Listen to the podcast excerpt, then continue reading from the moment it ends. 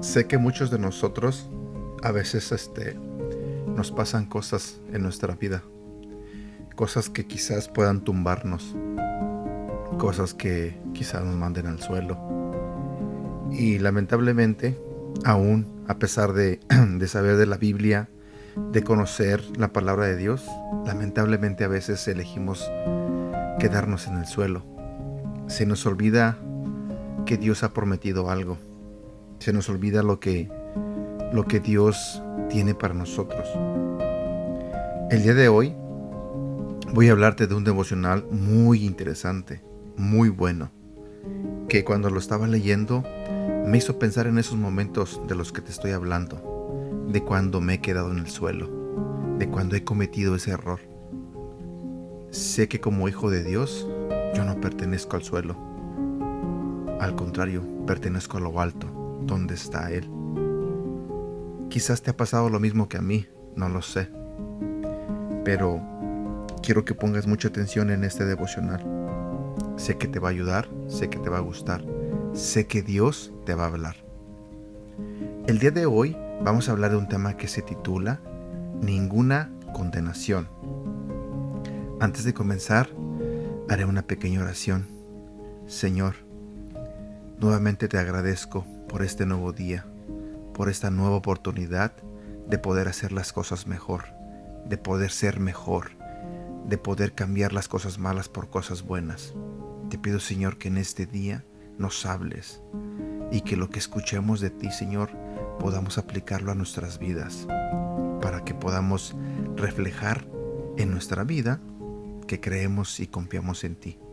En el nombre de Jesús. Amén. La Biblia nos dice en el libro de Romanos capítulo 8 versículo 1, Ahora pues ninguna condenación hay para los que están en Cristo Jesús, los que no andan conforme a la carne, sino conforme al Espíritu. Tenía que haberme dado cuenta, me dijo Cindy llorando. Allí estaban todas las señales de que él no era un hombre para mí. Había pasado dos años en un matrimonio doloroso, de maltrato verbal y físico. Entonces su marido la dejó por otra mujer. Ahora ella se sentía doblemente condenada, primero por haberse casado con él y luego porque no pudo mantener el matrimonio unido. Si hubiera sido una buena cristiana, podría haberlo cambiado, sollozó. Podría haberla confrontado y decirle, sí, viste las señales y las ignoraste. Tú te abriste a este tipo de trato. No dije esas palabras y no lo haría porque no habrían ayudado a Cindy. Lo que ella necesitaba en ese momento era que le tendiera la mano y la consolara. Se estaba condenando tanto a sí misma que finalmente me preguntó, ¿me perdonará Dios? Al principio sus palabras me perturbaron. La Biblia es clara en que Dios perdona todo pecado. Cindy conocía la Biblia, así que su pregunta no se debía a una falta de conocimiento se debía a una falta de fe en un Dios amoroso que nos cuida. Se sentía tan abatida que no sabía si Dios la amaba lo suficiente como para perdonarla. Hice sentir a Cindy segura del perdón de Dios, pero ese no era el verdadero problema que la tribulaba. Satanás le había susurrado a su mente durante mucho tiempo que le había fallado a Dios, que ella había desobedecido deliberadamente y que Dios estaba enojado con ella. El diablo trata de detenernos en cada oportunidad que tiene. Te lo diré nuevamente. El diablo trata de detenernos en cada oportunidad que tiene. Con frecuencia uso la analogía de un bebé que está aprendiendo a caminar. No esperamos que el bebé se levante el primer día y camine atravesando la habitación como un adulto. Los pequeñitos se caen con frecuencia. A veces lloran, pero siempre se levantan.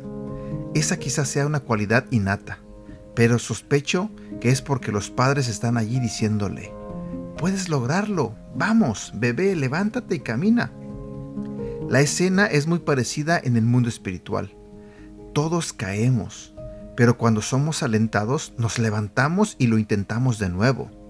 Si no somos animados, tendemos a quedarnos en el piso, o por lo menos esperamos un largo, pero largo tiempo antes de tratar de levantarnos de nuevo.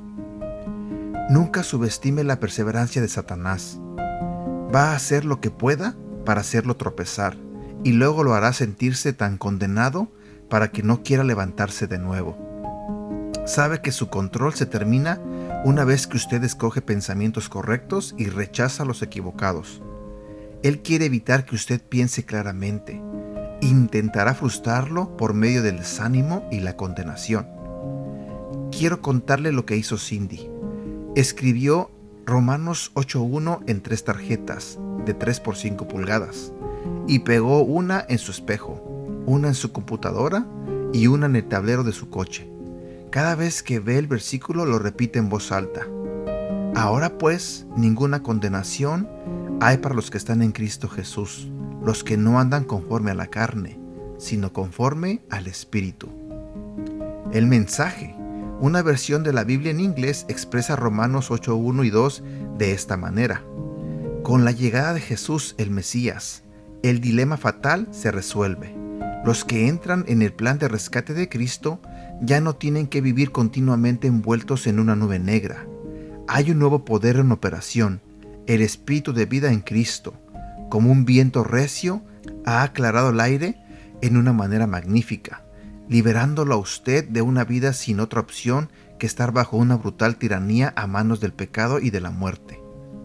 Somos libres en Jesucristo y no tenemos que escuchar la condenación de Satanás. Cuando fallamos, y lo haremos, no significa que somos un fracaso, significa que hemos fallado una vez en algo, significa que no hicimos todo bien. Eso no nos convierte en un fracaso. Solo deje que Cristo sea fuerte en sus debilidades. Permítale ser su fuerza en sus días débiles. Oración. Señor Jesús, en tu nombre te estoy pidiendo victoria. Cuando falle, por favor, recuérdame que no solamente me perdonas, sino que también limpias la culpa y la condenación. Por favor, acepta mi gratitud. Amén. Y aquí llegamos a la parte final de este devocional. No sé si te gustó como me gustó a mí este devocional, pero si te gustó, te pido que me ayudes a compartirlo. Deseo de todo corazón que tengas un bonito día y que Dios te bendiga. Cuídate.